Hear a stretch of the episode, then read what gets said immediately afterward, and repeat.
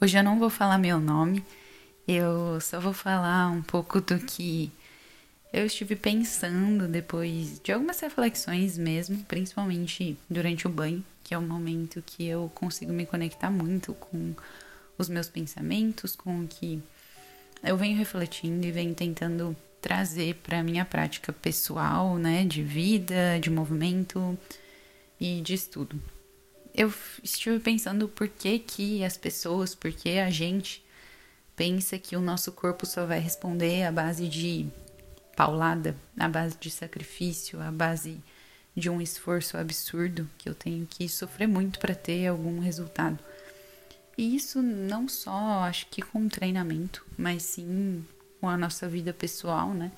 Algumas batalhas que cada um enfrenta, porque que tem que sempre ser sofrido para ser considerado algo bom, para ser considerado algo de sucesso.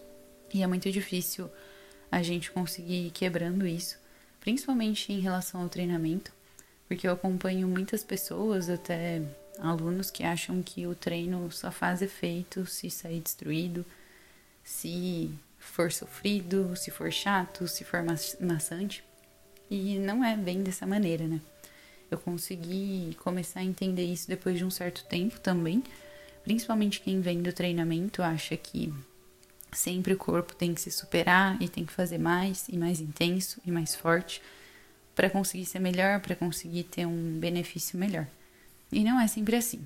Vão ter dias que o corpo vai querer, vai precisar de um esforço maior, mas eu acho muito importante dentro disso, dentro de um contexto, a gente saber parar, entender quando que o corpo vai precisar olhar mesmo para dentro quando certos movimentos vão fazer sentido para aquele momento.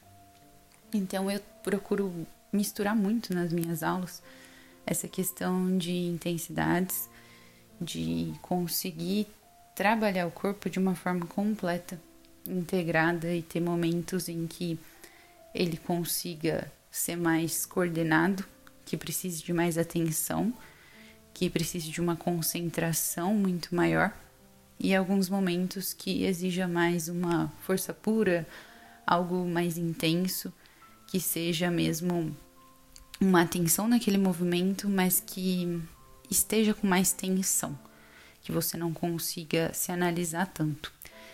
E aí, pensando nisso, assim, esses momentos, esses movimentos, eles não são aleatórios também. Eles são planejados, eles são pensados para melhorar em uma integração aí com o corpo, para ter uma integração mais completa, para conseguir ter um melhor entendimento, para que esse entendimento seja transferível para outras práticas, né? Então, eu vim muito do mundo mais específico, mas eu venho entendendo que quanto mais generalista a gente trabalha o corpo, mais capacidade ele tem para conseguir transferir de uma prática a outra, mais ele consegue entender qual corpo ele vai poder usar naquele momento. Então, essa atividade vai me demandar tal tipo de corpo para conseguir concluir minha tarefa. Tal, vamos dizer, vibe do corpo. Eu vou precisar de um momento mais concentrado, eu vou precisar do meu corpo mais dessa forma, ou eu vou precisar utilizar um pouco mais de potência, eu vou conseguir conhecer melhor o meu corpo, eu vou saber dosar em que momento eu tenho que fazer o quê. E isso é muito útil para quando a gente transfere para a nossa vida. Se a gente conseguir usar essas questões com inteligência, então, seja na vida prática mesmo, né?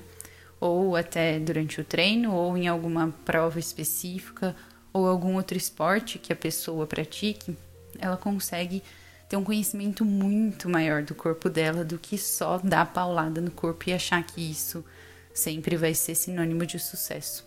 Então, a partir do momento que a gente encontra outras formas de movimento, a gente não fica preso só aquilo que a gente tem a ideia de que se eu não fizer isso, nada me servirá. E é totalmente errada essa ideia, né? Porque todas as formas de movimento servirão seja cada uma para um momento.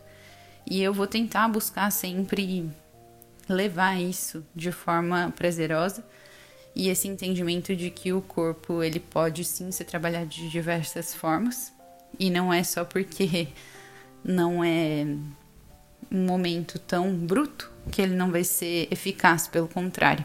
Às vezes a gente gasta muito mais energia concentrando, tentando entender o que, que eu estou fazendo naquele momento, tentando entender várias questões que vêm à tona, até emocionais, e conseguir lidar da melhor forma, de forma mais inteligente, né? e conseguir levar isso para a vida com mais inteligência. Então, eu quis pensar nisso, quis colocar para fora, e eu acho que é isso que eu queria que as pessoas entendessem, sabe? Entender que o movimento não é só um, não é um esporte em específico, que eu não tenho sempre que fazer o meu corpo sofrer, fazer minha mente sofrer, não é entrar em contato e conseguir lidar com cada situação, com cada problema que lhe é proposto. E que isso não seja frustrante, né? Que a gente não consiga fazer tudo. Que isso a gente, é, a gente consiga crescer com esses problemas, entender melhor o corpo. E quando eu falo corpo, é, é geral, né? Porque não tem como desconectar cada parte do nosso corpo, e isso inclui o cérebro. Então, é buscar e entender as diferentes formas que o nosso corpo é capaz de ser e as diferentes respostas que ele pode nos oferecer em cada momento. Então, um corpo mais inteligente vai lidar com as situações diferentes de formas melhores, e isso pode melhorar muitos aspectos da nossa vida, de esportes, de situações diárias mesmo no trabalho, enfim.